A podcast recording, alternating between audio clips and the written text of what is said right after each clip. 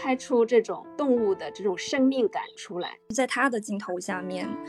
就是栩栩如生，就像一部一幕一幕的戏剧一样。大家都觉得啊，好美这个鸟的迁徙，然后突然几几声枪响，可能悲剧就是把喜剧给撕裂，把美好毁灭给别人看。只剩下人类的时候，就是最不人道的。最好的自然类纪录片应该就是真诚，就是由心而发，抛去人类的那些傲慢啊、欲望啊、嗯、上帝视角啊等等等等的偏见吧。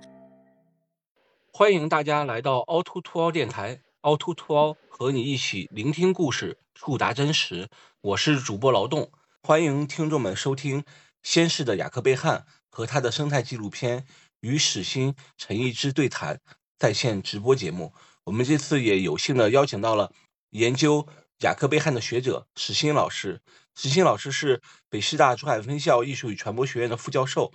是法国巴黎索邦第一大学的电影学博士，旅居法国十余年，然也是一名纪录片导演。史老师跟大家打打个招呼吧。好，主持人和嘉宾朋友好，听众朋友们大家晚上好。嗯，另外一位是年轻的自然类纪录片导演陈艺之，他曾创作过《天性情歌》，也获得了很多国内外的大奖。嗯，最近也有新片要和观众见面。陈导跟大家打个招呼吧。大家晚上好，五四青年节快乐。所以我觉得今天请陈导聊也很有意思，就是可以石老师讲一下，呃，雅克贝汉的历史，然后一之导演也作为一个年轻创作者，可以聊聊纪录片这些事儿。然后知道雅克贝汉导演去世的消息是在呃某天的清晨，有朋友在微信群里转发了雅克贝汉去世的法新社的新闻，接着我就检索了一下，虽然很难接受，但事实如此。我自己跟雅克贝汉是有过一次见接触，是在二零一一年的广州国际纪录片节的时候，然后雅克贝汉先生作为嘉宾来到了广州，我还给他拍了很多照片。我感觉他虽然那时候已经是暮年。但给人的形象依然是很优雅、很有气质的。凹凸镜就发了关于雅克贝汉的公号文章，很多人表达了对雅克贝汉作品的喜欢。嗯，然后我也问到了石鑫老师，石鑫老师就说他是也是研究过雅克贝汉，因为上次请石老师聊是聊阿涅斯瓦尔达，这次又聊雅克贝汉，也是一位法国的导演。那石鑫老师想先请您谈一下对雅克贝汉的一个了解和他的接触有什么感觉呢？那那首先，呃，我是觉得说雅克贝汉他在呃电影领域的成就是非常全面的，而且是都达到了巅峰状态啊！你看雅克贝汉他在青年时期就已经达到了演员生涯的巅峰啊！他曾经是法国家喻户晓的男神偶像，十五岁就开始舞台表演，二十五岁就已经登上了威尼斯影帝的宝座。那他中年时期就开始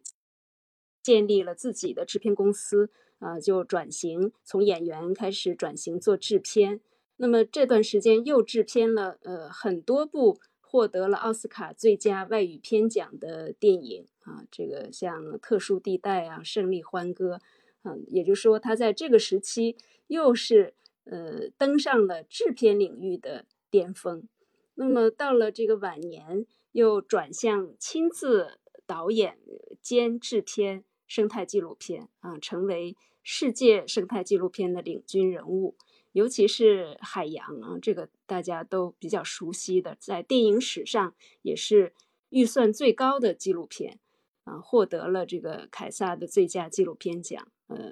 这这个时期也是掀起了西方生态纪录片浪潮的一个巨浪啊，所以。这个雅克贝汉他个人的这个成就是非常呃非常高的，也也是非常全面的。生活中他是什么样的人呢？生活中其实就因为他是这个呃演员出身，所以说他的讲话是非常有感染力的。嗯，然后其实他在就是在台下在生活中也是非常。平易近人，就是他会对同伴啊，或者是这个跟他一起合作的人都非常的平和，就不会说好像是这种顶级的。实际上他已经是一个电影大师啊，他完全是一个是一位呃这个电影大师了，但是他还是对人都非常平平和。嗯，其实我我跟他比较多的长时间的这个交往，应该还是在一七年，就是北师大纪录片中心，当时是佟道老师，呃，他呃联合北京电影节邀请呃雅克贝汉来到北京，啊，那年举办了雅克贝汉的这个自然纪录电影国际学术研讨会啊，因为在这个研讨会上，我就是贝老的这个同声翻译。而且也做了关于雅克贝汉叙事美学的一个主题演讲啊，所以就那一次跟贝老接触的时间确实是比较长，而且我们还在北师大也做了一个深度的采访。那那我个人可以说是被雅克贝汉，尤其是他对自然的热爱和那种激情，嗯，深深的感染和打动了啊，而且也是在他的影响下，或者说感召下啊。我也是开始确立了自己新的研究目标啊，因为我原来那个时候的研究目标是是这个安妮斯瓦尔达，呃，那么就是在在研究瓦尔达那部专著完成之后，也就是说我我的新的研究目标就是呃生态纪录片，所以我感觉雅克贝汉他选择在世界环境日这一天作为他人生的告别，这一天都是。用心良苦，欧洲或者法国的自然类、生态类纪录片特别厉害呀，包括诞生了雅克·贝汉这样的电影大师。但是我今天要特别隆重推荐陈逸之导演，是因为他的《天行情歌》不仅仅是拍的特别好，而且还卖到了欧洲的电视台，去了欧洲的纪录片市场。陈导对雅克·维汉有了解吗？您看完他的片子有什么感受呢？肯定是有的，大师级的自然类纪史诗大片的导演。我记得我第一次看雅克贝汉导演的片子，应该是《微观世界》和《迁徙的鸟》。那时候我应该还刚上大学，就是还刚是一个学学习电视编导的这么一个大学生。就是当时第一第一感受是很震惊，就是觉得哇塞，这东西怎么拍的？就是因为。雅各贝汉导演他，呃，片子里面的动物就像一个一个演技精湛的演员一样，就是你你都震惊于他如何去，呃，捕捉到这些这么生动的场景。因为因为我们拍这么多年自然类纪录片，知道动物其实是最大牌的演员，就是几乎我们只能去等待。但是在他的镜头下面，就是栩栩如生，就像一部一幕一幕的戏剧一样。在给我们讲述一个人类这个物种之外的其他生物他们的世界，甚至超越他们真实生活的那些东西。我最近在查资料，我发现那个其实央视以前有一个招牌节目叫《第十放映室》，不知道大家有没有看。然后零四年的时候，当时张献明教授就曾经对雅克贝汉这个纪录片进行了一个就是分析和评价，因为张老师也是法国留学嘛。他就说，雅克贝汉的生态纪录片就是一直刚才说的，它是有演的成分。就比如这些鸟，它要适应那个飞机的轰鸣声，所以那些是之前就是养的时候，就是那个声音，它已经习惯适应了。但是张一鸣老师也说，就是这个前提是他没有改变这个鸟的飞行轨迹，他只不过是说通过一种培训能够把那个镜头拍下来。所以石老师，您在这块研究雅克贝汉的。纪录片的时候，你有没有分析过这个？就是刚才一直说的，像演员一样。就您认为贝老的纪录片，它是纯记录的吗？还是会带有一些创造性的一些呃一些东西呢？嗯，他其实是这样的，就是说雅克贝汉是亲自作为导演啊，拍摄了是三部，我是把它总结为是陆海空呃自然生态纪录片。那也就是说，他从一九九八年开始。亲自担任导演拍摄《迁徙的鸟》啊，后来是二零零九年《海洋》，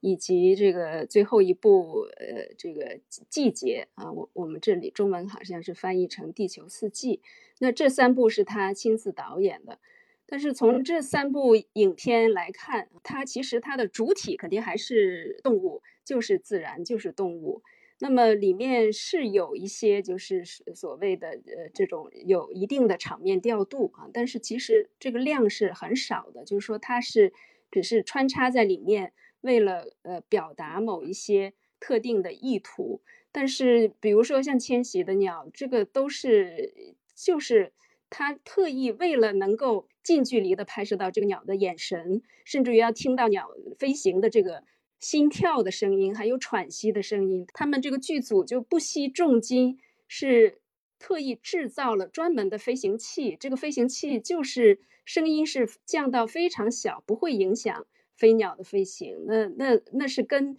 这个飞鸟是并肩在空中飞行拍摄到的这个迁徙的鸟里面非常多的呃精彩的镜头，大量的镜头它都是其实都是实拍的。呃，其实像你刚才说的那个那个鸟，它并不是迁徙的鸟里面的这个鸟是像演员一样，而是是它最后一部影片，你说《地球四季》里面，我们会看到一个小鸟，呃，经常飞出来，就是在好像是在影片里面起到一个穿插的这个这样的作用。那个鸟当时是有它的摄制组，呃，也就是说会有一些小动物，有一些这种小飞鸟，它就是好像是有一点半。呃，就是喂养的这种，让他比较熟悉剧组的人，不会说见到摄影机就就，因为野生的鸟都一一个是确实比较很难拍到，那个其实也就是他作为一个配配角，作为一个在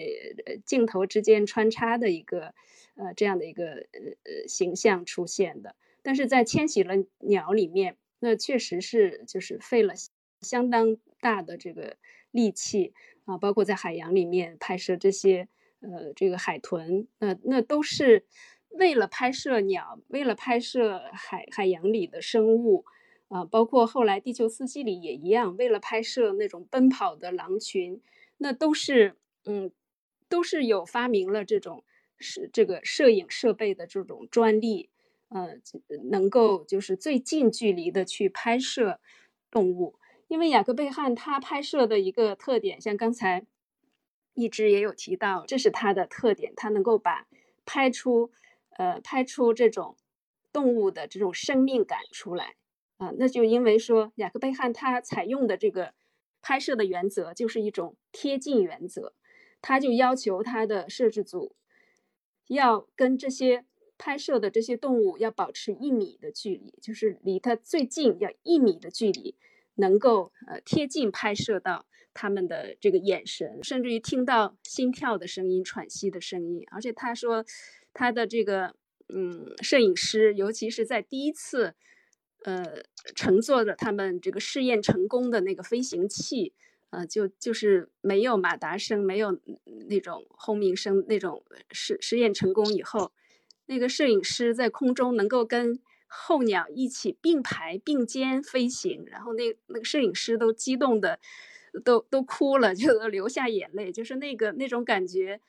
也是太美妙了。就是能够跟呃，所以我们会看到他的这个三部曲，《迁徙的鸟》也好，《海洋》也好，还有这个《地球四季》也好，都是会有出现那种跟鸟呃并肩飞行的镜头。呃，海洋里面跟这个海豚也是呃这个并排呃遨遨游在水里面，而且他发发明的这种半空半水。能够跟着这个海豚从海底，呃，要到这个海面上啊，再从海面上再回到海洋中间，这个都是发明的一些特制的一些这个拍摄拍摄的这个设备。那《地球四季》里面，它也是发明的是能跟这个狼群、跟这个马群，呃，并排奔跑啊。那么，所以也是正是因为这些，呃。这些摄他们他的这种特别严格的要求，这种贴近拍摄的原则，所以我们会感觉到他捕捉到了这些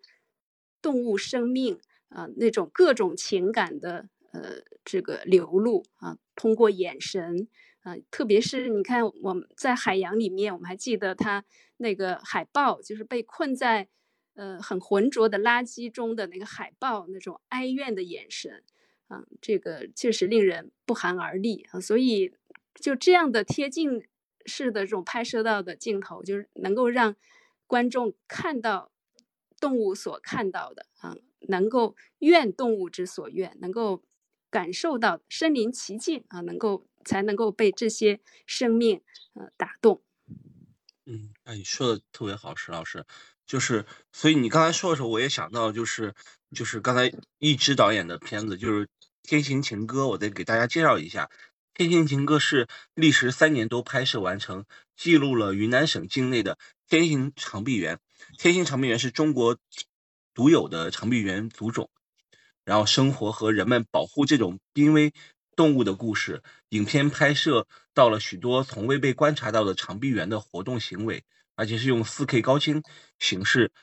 用一种讲述的方式。就是我觉得，就雅克贝汉那种讲故事的方式，我觉得《天行情歌》里面也有一些运用，就是他是在讲故事，而不只是一个记录而已。所以一直你在听那个石鑫老师在讲雅克贝汉的那种拍摄方式的时候，是不是也会有一种，就是会和呃雅克贝汉有种那种心心灵相通呢？啊，一直，嗯嗯，其实不不不敢说，就是跟雅克贝汉导演有太多 对，但是他们肯定是我们做这类片子的一个一个楷模。然后我觉得他的伟大是在于。他雅克贝汉导演的自然类纪录片，跟很多现在不管是英国和美国，或者是亚洲其他市场上面我们看到的自然类历史纪录片不一样的地方、独特的地方，是它其实是一个很强的作者型的电影作品，就是它可以它可以突破，或者说它可以实现人类最无法想象的，你跟动物去做朋友的这种近距离的。呃，展现就是他他的影片里面有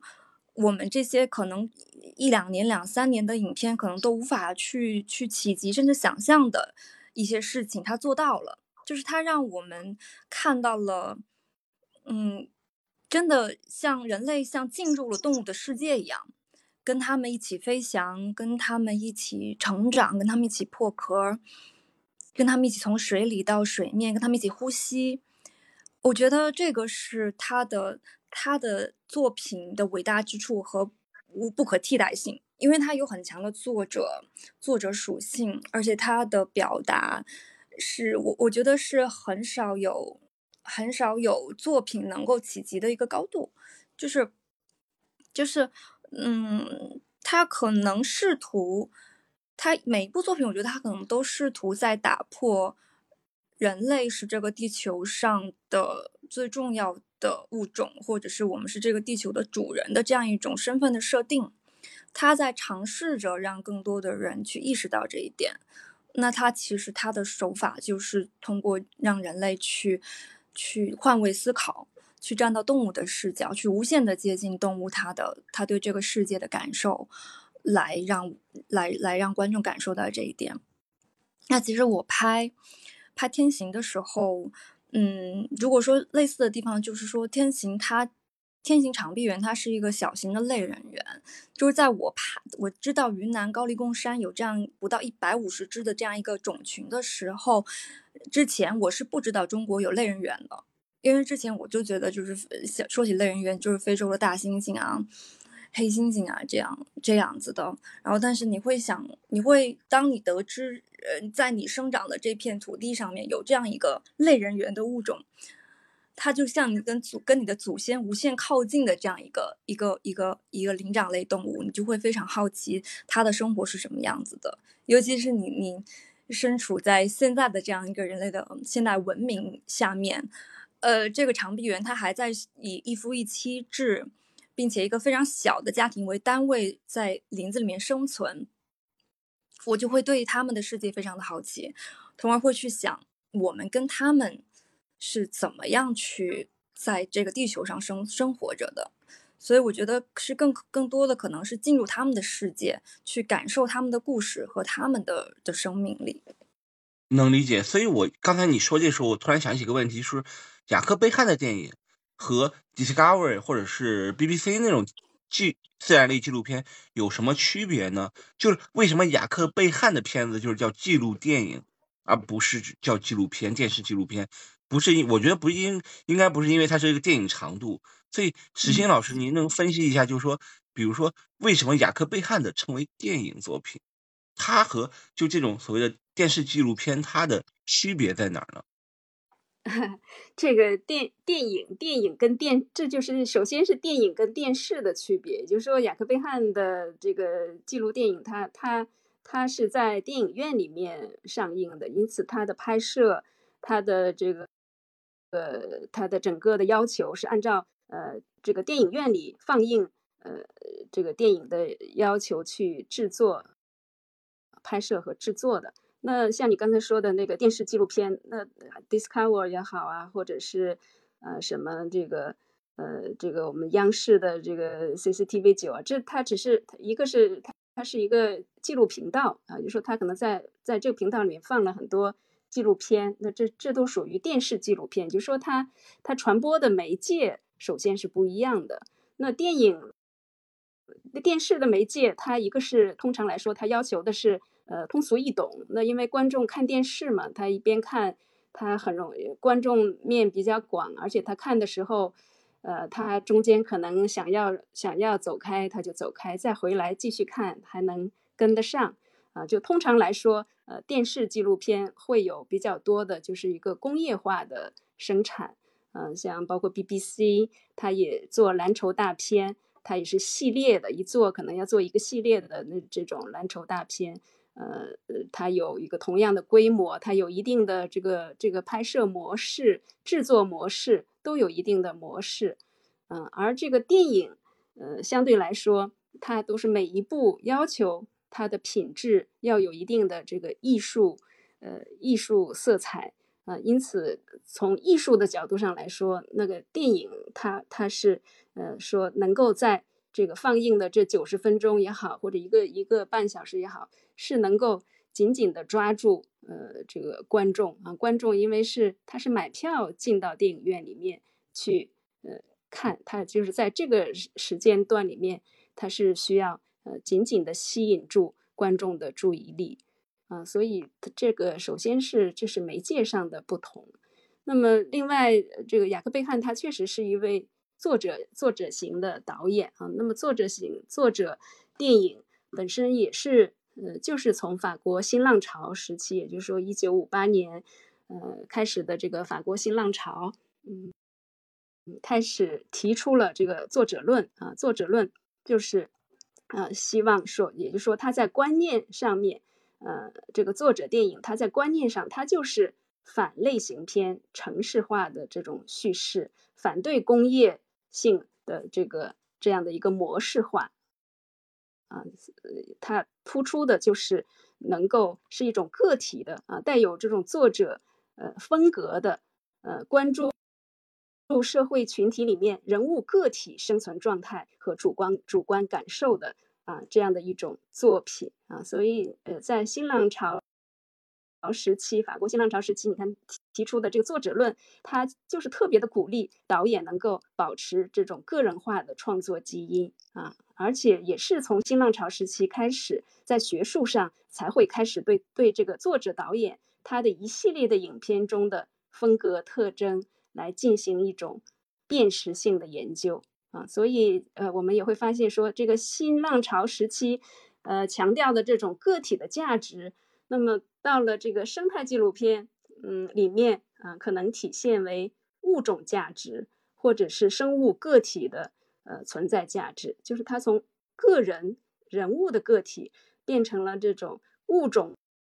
的个体啊，生物生命个体的呃一种存在价值的体现啊。其实作者纪录片它就是反对工业化的制片。因此，他会不拘泥于一些既有的模式啊，他会探索电影语言的一个独特的表达啊。这个，所以像雅克贝汉也好，还有在法国的还有很多位这个呃生态纪录片的导演啊，他们都是以一种呃都是一种作者型的生态纪录片。嗯，你看，还有像吕克雅盖啊，这个还有更早期的库斯托啊，那么他。他们的这种呃探险式的这种生态纪录片啊，像吕克雅盖的《帝企鹅日记》系列，也是导演风格很独特，而且也很统一的这种系列的呃自然生态纪录片。嗯，你说这个，我觉得欧洲做自然生态纪录片那个传统，可能是不是因为，比如说人类学这个东西，就是从欧洲那边发生的，就是当时比如说所谓的那个殖民者，他们去到比如亚欧大陆、非洲大陆那种地方，他们通过人类学的方式去记录各种呃族群或者是各种人种的那种呃生活习惯、起居。变成了人类学，后来这个摄呃摄像机出现以后，就变成影影视人类学，再后来变成比如生态纪录片，我觉得是有点一脉相承，是这样吗？石老师？对，也是也是有一定的关系，因为这个呃人类学的研究，还有这个影视人类学，就是也是在你看，也是在这个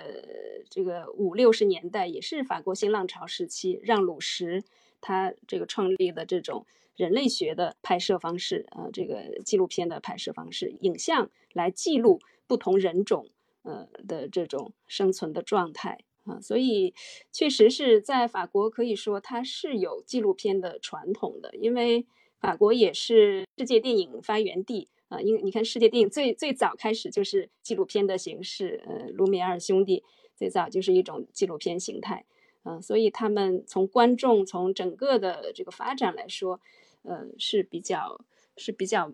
呃，相对来说会比较完善啊，尤其是在尤其在法国新浪潮以后啊，这个其实这个作者电影它一直到现在啊，依然是呃导演们希望呃追求达到的呃目标。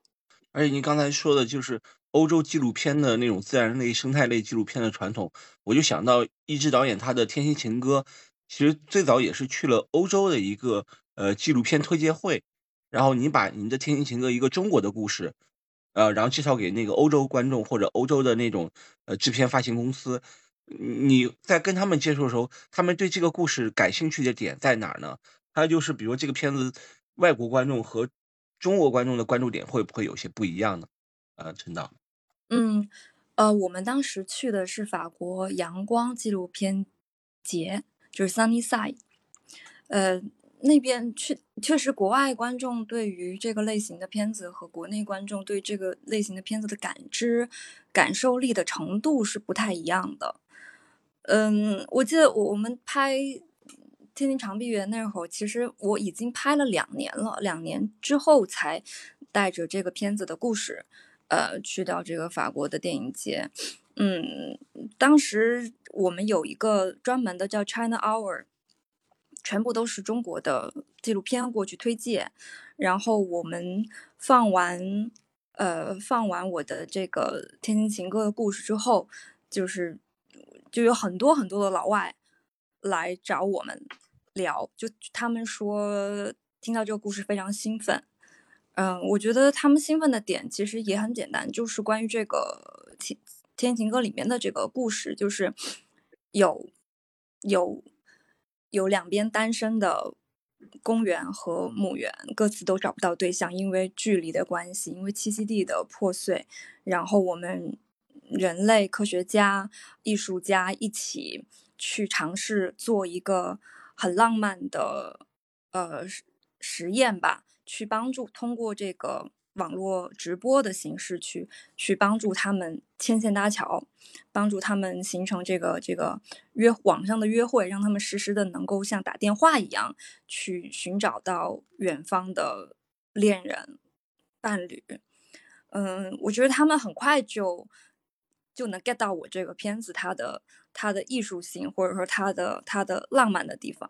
啊，其实我在去阳光电影节前两年，其实在国内其实也 pitch 了一圈，嗯，这个故事。当然，国内的这些平台的制作制作人，他们对这个故事都是觉得，哦，是一个很很很美丽的、很很值得记录的故事，但是却没有人去心动，说要平台说要跟我一起推推动这个片子。就是我觉得。我觉得可能是因为我们国内的在这个自然类纪录片的这个市场和这个门类上面，它还没有形成一个市场化，就还没有哪一个平台或者比较有强力的这样一个呃市场传播度的这样一些机构去把嗯这个类型的片子给到更多的受众去看。但是因为本身的这个自然历史类纪录片，它就是一个小众的小众的类型、小众的市场。但是其实因为欧洲，嗯，美国那边它其实已经培植这个这个类型很多年了，都快一百年了。我们也是看着很多自然类纪录片长大的，戴外戴外丁堡博士，然后嗯雅克贝汉这些片子，在过去我们都嗯说起动物类纪录片，第一想法想到的就是记忆就是呃中央电视台播出的《动物世界》，那《动物世界》其实也是译制片，也是国外的人去拍了非洲的野生动物，然后把把把外边的世界的。的野的动物的生活搬给我搬到我们的荧屏荧屏前面来，其实很少有人去真正的去拍过中国的野生动物，去真正去了解生活在中国的这些野生动物，它们的性格、他们的生活、他们的生存状态是怎么样子的。嗯，我觉得可能是因为两个社会它的发展的轨迹和程度都不太一样，造成了这种差别。对，比如说凹凸间，我们是做一个纪录片的垂类嘛，就比如我们发一个，比如社社会性社会性的一个话题的纪录片，可能关注度又很高，但是自然类、生态类可能大家觉得啊，就看一下，就是阅读量就不一样。确实是在生态类纪录片，在纪录片这个小众门类里是更小众的一支，所以如果观众们看完在 B 站看完《天行情歌》，也可以去豆瓣打打分，希望那个。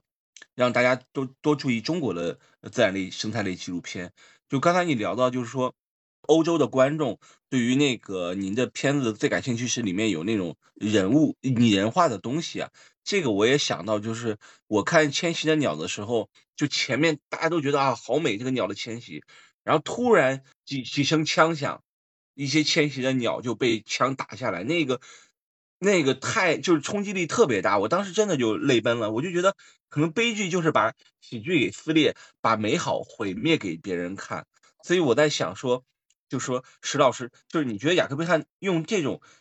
这种方式，是不是刚才你也说，就是海洋里面或者是千金鸟里面，它有很多这种对于生态类的一种就是思考，或者说他在反思人类不是这个世界上唯一的唯一的高级动物。那个是不是超越他片子本身的一种过所谓的人文关怀呢？或者电影者的电影人的使命呢？嗯，是是的，是的，这这一点我觉得，嗯，这个你总结的很很准确啊。他确实，所以说雅克贝汉，呃，我我刚才说他其实就是生态纪录片的领军人物，就是他拍摄的时候，呃，他是很早就意识到这个生态的问题，所以是他是带着生态理念去拍摄。呃，这这个呃海海洋的动物，或者是候鸟，或者是这个原始森林里的这些动物，它是有这个非常完整的呃这种生态理念在里面。因此，他的他所导演的每一部影片里面，他通常就是说他的这个结构上面，呃，就是会呃在这个叙事的时候啊是有具有这样的策略啊，这个策略就是说在一开始呃会把观众。呃，引领到呃，沉浸在这种动物的这种情感里面，这种美妙里面啊，这美轮美奂啊。但是呃，这个你完全沉浸在里面以后，能够呃，这个被动物的这种呃生命力所吸引的时候，它就会呃开始就出现一些打破这种平衡的这种呃不和谐的。呃，一些段落啊，就像你说的，这个突然这个猎人，当这个鸟飞的这么辛苦的时候，我们听到它的这种，呃，这个喘息声了，都这个飞飞行的呃这个历程啊，其实是非常不易的。然后我们会看到，呃，有一些鸟会被那些污染的呃这个水呃拖住，让它这个离队啊，还有就是被猎人无情的打下来啊，包括这个。呃呃，海洋里的这些呃，在困在垃圾中的海豹，还有被割掉呃鱼鳍的这个动物啊，这种海洋动物，那么这这就就是它的一个生态理念啊，它是希望能够通过这种对比前后的对比啊，能形成一种特别强的戏剧性的效果啊，然后能够鞭笞人类破坏自然的这种行为啊，也就是说，他的呃这个自然呃，所以我是倾向于把雅克贝汉的影片，就是呃把它应该称作是生态纪录电影，因为它不仅仅是自然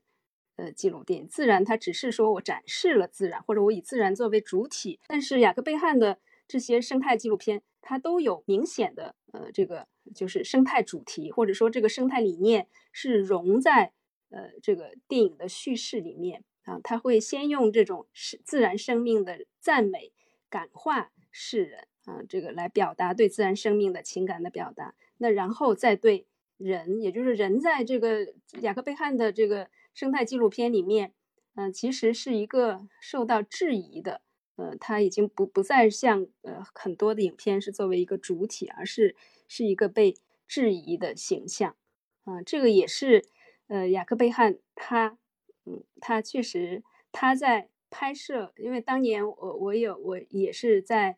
呃，北师大的时候有有采访呃雅克贝汉的时候，我也是有特别问他说为什么他会在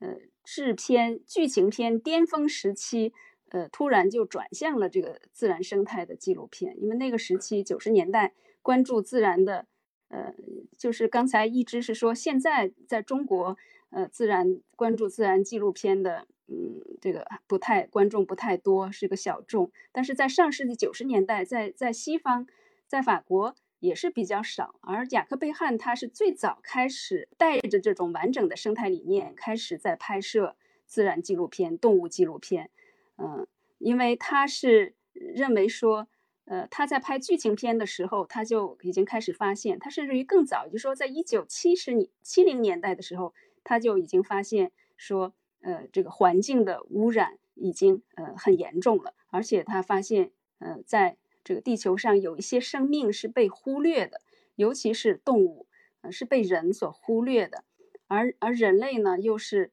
渴望征服这个星球啊。说他说人希望比这个树木更强，比植物更强，比其他的生命更强。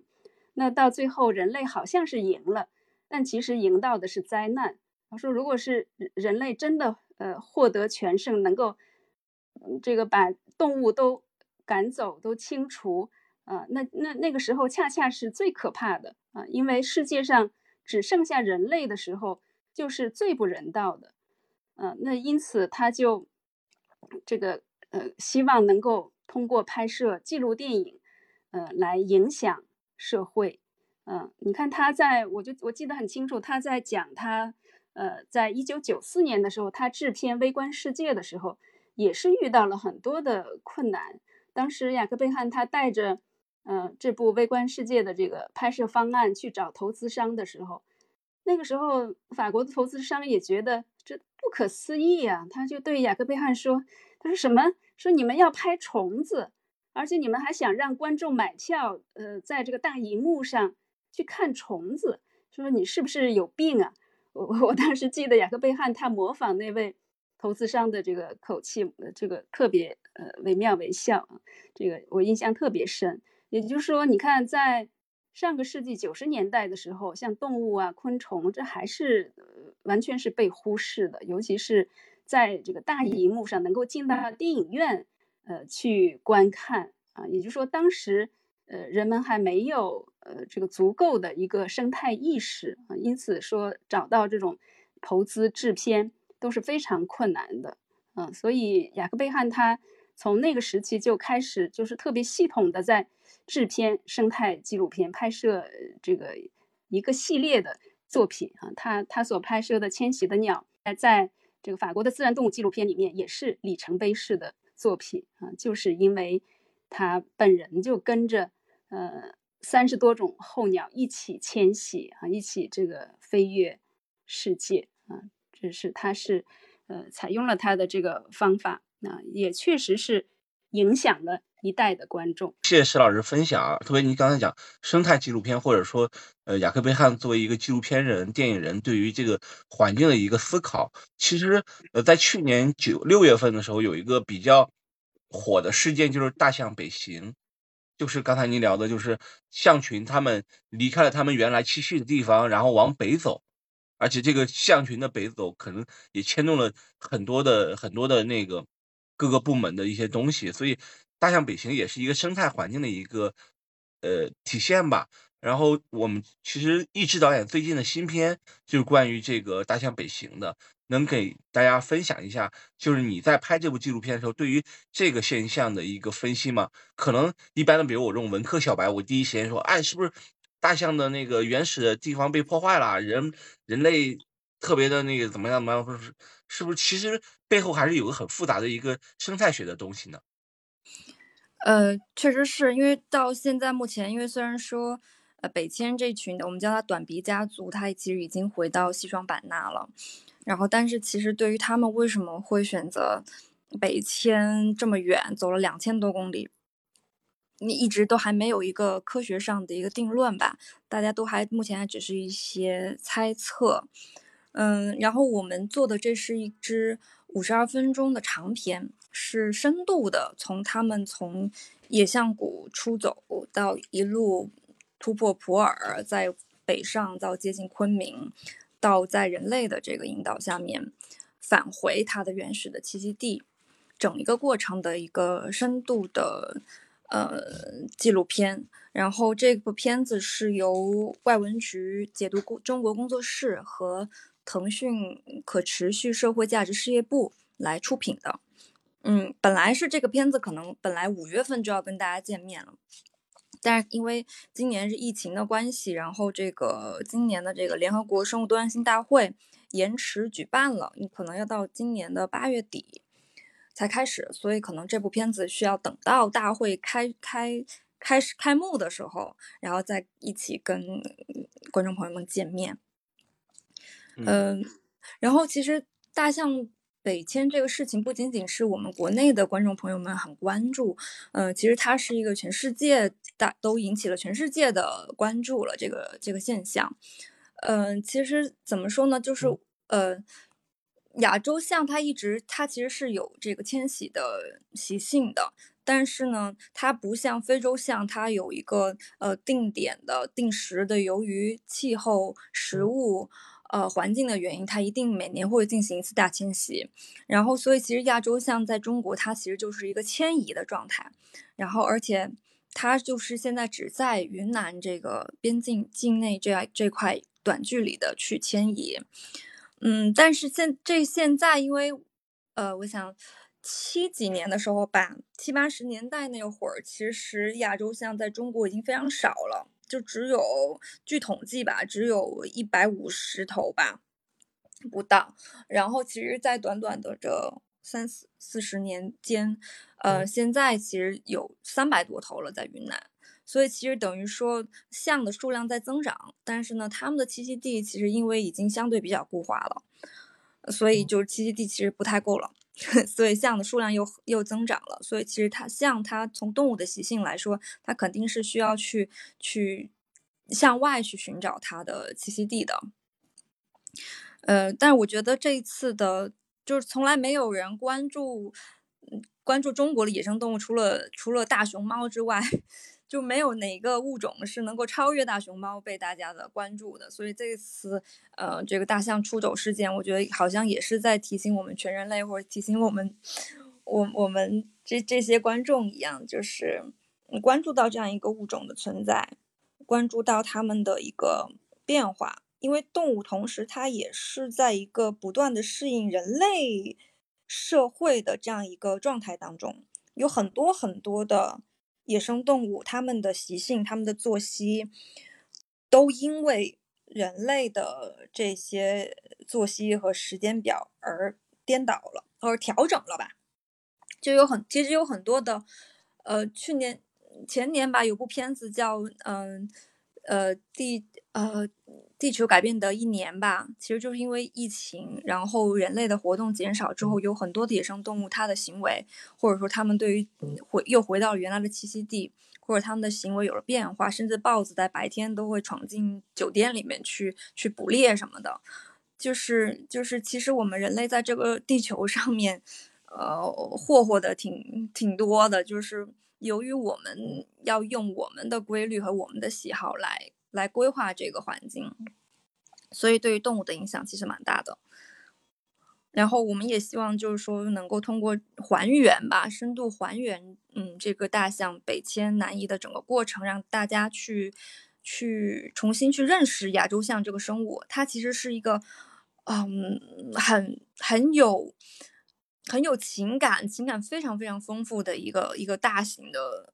一个哺乳动物。然后他们他们非常注重家庭，以家庭为单位。然后他们是一个母系氏族。就是一个大的象群里面，它会有一头很年长的母象首领带领着一整个家子去走南闯北的。所以这次这个北迁的短鼻家族，它是由一些比较年轻的、年轻的大象个体组成的一个家庭，所以他们胆儿比较大，所以就是敢闯出去，引起了人类的这个注意。刚才石老师其实之前分享的一点特别好，他。他讲雅克贝汉就是在说服投资人拿五千万拍一部纪录片的时候很吃惊的样子嘛。我突然想到，就是雅克贝汉之前跟陈小青老师做一个对谈的时候，里面那个段子我可以重复一下，就是夏小青导演说：“我觉得中国纪录片导演身上有一个共同的特质，就是穷啊。”他就问雅克贝汉：“你这片子的钱是怎么来的？”雅克贝汉说：“什么法国一个银行的行长是我的发小。”他给我钱，我就去拍了。然后那个向青老师又问说：“拍纪录片能成为千万富翁吗？”雅克贝汉说：“可以啊。”呃，然后向青就说：“哎，怎么能成为千万富翁呢？”雅克贝汉就说：“我有个朋友是个亿万富翁，他去非洲拍大象、狮子、老虎，然后拍了一年以后，他就变成千万富翁了。”这样是一个段子啊，但是确实雅克贝汉是个段子手。那拍自然类纪录片是真的很耗钱吗？呃，花在哪里呢？因为是不是长期的蹲守？比如说，一指导演你要拍一个长臂猿，他的一个动作，可能在镜头里、片子里只只只存留了五分钟、呃五秒钟或者十秒钟，但是你可能要三四天、五六天，甚至一个星期、一个月的等待那几秒钟的时间呢？然后就是有没有一些比较好的营收方式呀？嗯嗯，确实是自然类纪录片，它最大的耗钱就是它耗时间。那你这些。主创你的设备就会要长时间的去等待，而且有各种各样的，嗯嗯，你无法预预判的，比如天气原因啊，动物习性的原因啊，各种各样的原因。然后你要拍的又是你无法去去摆弄的 动物。然后还有一个就是，我觉得雅克贝安导演的片子很贵，是他也动用了非常非常多的，呃。是呃，怎么说？电影级的，或者甚至是 DIY 了很多电影级的拍摄设备，去适应那个拍摄环境，不管是水上的，还是水下的，还是从水上到水下的，呃，陆地的，海陆空吧，然后全方位的。因为如果我们用市面上的这些产品的话，很多时候是没有办法适应我们要去拍的这些这些物种它所在的这个位置的。比如说它在一棵很高的树上啊，或者是它在深海啊，或者它在洞穴里面啊，根本就没有光啊，你也不可能布光啊。所以它其实也蛮依赖设备的一个嗯性能的。所以 BBC 其实嗯每年都会。出很多这种片子，你看他拍来拍去，好像也就就是那些动物，但是为什么总是能带给你新鲜感？很大程度上是技术上的突破。包括今年的那个 B 站上面也有的这个绿色星球，它实现了一个对植拍摄植物的摄影上的巨大的突破。当然，从故事讲述上也也也，你甚至在讲一个很戏剧化的植物世界的一个故事了。有有这些方面的因素。嗯，造成自然类纪录片它成本确实是很很很高，所以我们觉得雅克贝汉大师是天之骄子啊，就是做自然类纪录片里面的天之骄子，他有他有这样的条件去做自自然题材的作者型电影，是我觉得全放眼全球都没有几个导演能够有这样的机遇吧，嗯。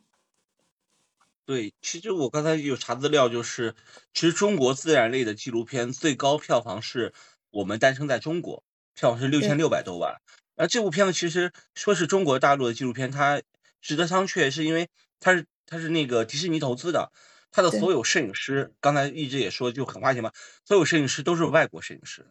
只不过这个故事是发生在中国，所以其实这个对于中国的自然类纪录片导演或者说创作团队也是要有个考验和挑战，就是可能确实外国是稍微好一点。那我们怎么去追？可能就是从我们的专业性能、专业性上再去加强。那一直你这次的合作是是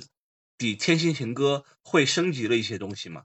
嗯您说是《与象同行》讲北上的这个大象的，嗯，其实和《天心情》嗯嗯，因为拍不同的物种，它的难度不太难点不一样。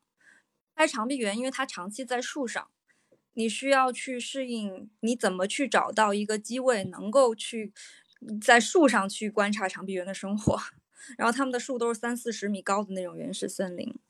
然后拍大象呢，是因为。大象它是一个庞然大物，然后人类在它面前是很渺小的，就个体，所以拍大象很危险，你没有办法离得非常的近。然后我们更多的是用航拍的方式去捕捉大象的一些行为，那其实也存在一个习惯化的过程。呃，然后好在是短鼻家族这一群大象，因为从他们北上到他们。呃，南南南归其实都是一路有这个这个政府工作人员在用这个航拍航拍飞机在在在二十四小时的监测他们，所以他们对这个这个东西他已经习惯了，他知道这个东西他不会伤害他，所以我们可以得到一些呃机会呃去去去观察去拍摄他们的一些行为，嗯，然后这次的片子。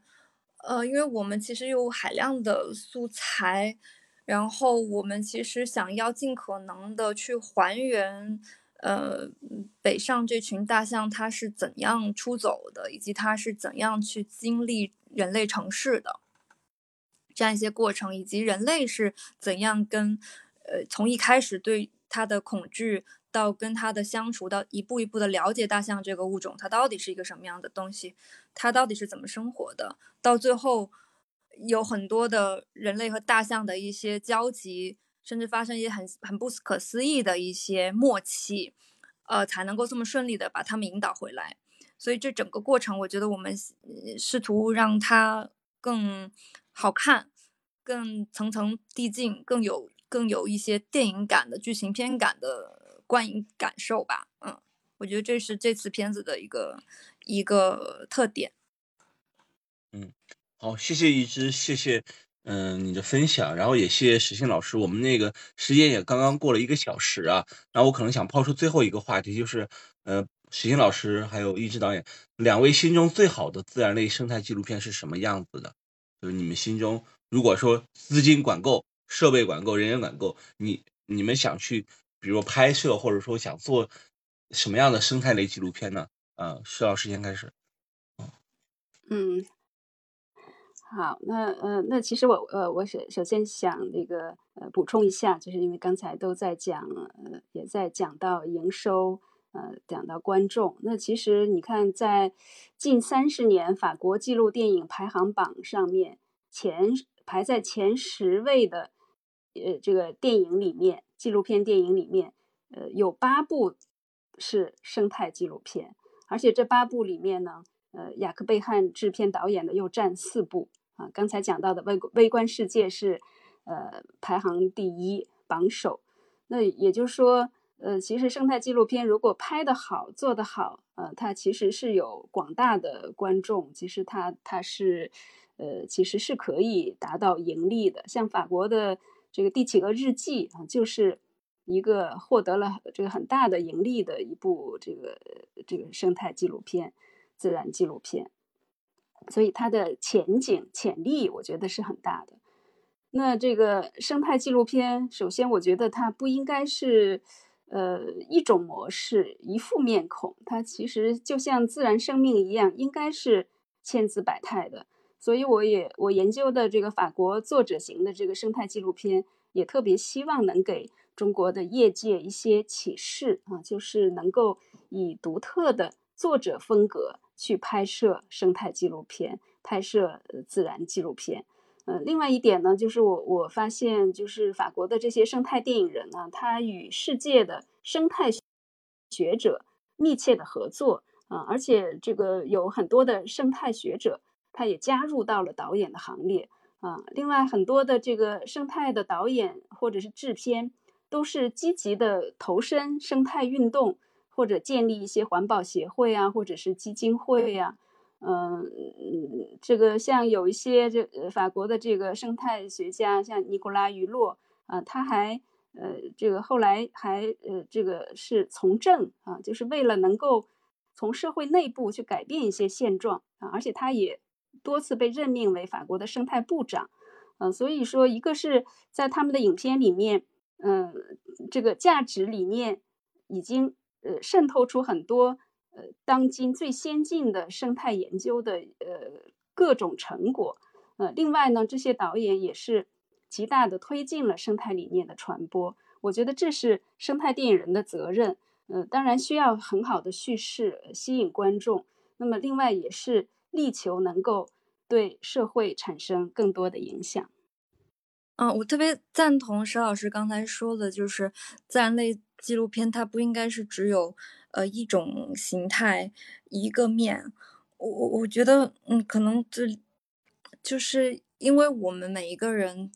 最终，我们的片子还是在跟我们的人类同胞去讲述这个故事。其实是我们人类的视角去观察这个世界，以及通过动物反自然界来反观我们自己自身的发展、自身的定位的呃这样一个诉求。所以，我觉得可能，我觉得最好的自然类纪录片应该就是真诚，就是由心而发。然后，嗯，抛去人类的那些傲慢啊、欲望啊、嗯、上帝视角啊等等等等的偏见吧，尽可能的去以一个谦卑的姿态去看我们和这个世界上其他生物之间的关系。而且，我觉得可能我们更需要，呃，有对我们自己的。生态环境的一个观察和一个感受，就是我觉得，我觉得未来我们希望做更多能够体现中国的自然观，中国人对于人与自然的相处之道是怎么看的，嗯，这样的片子能够讲给古世界听。然后我觉得，因为我们也是在一个不断的发展和变化和嗯。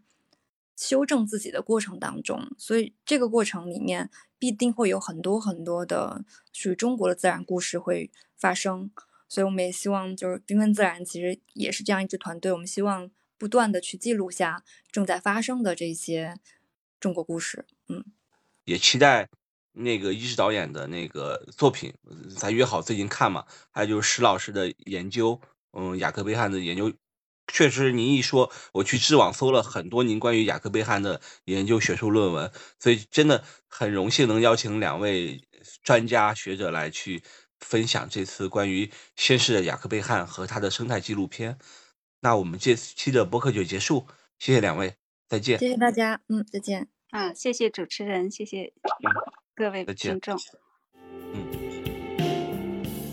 这里是凹凸 tour，大家可以在网易云音乐、喜马拉雅、小宇宙、苹果 Podcast 收听，同时欢迎加入凹凸 tour 的听友群，请在公众号凹凸镜 DOC 下面留言“听友”，欢迎大家在听友群里一起讨论播客内外的故事。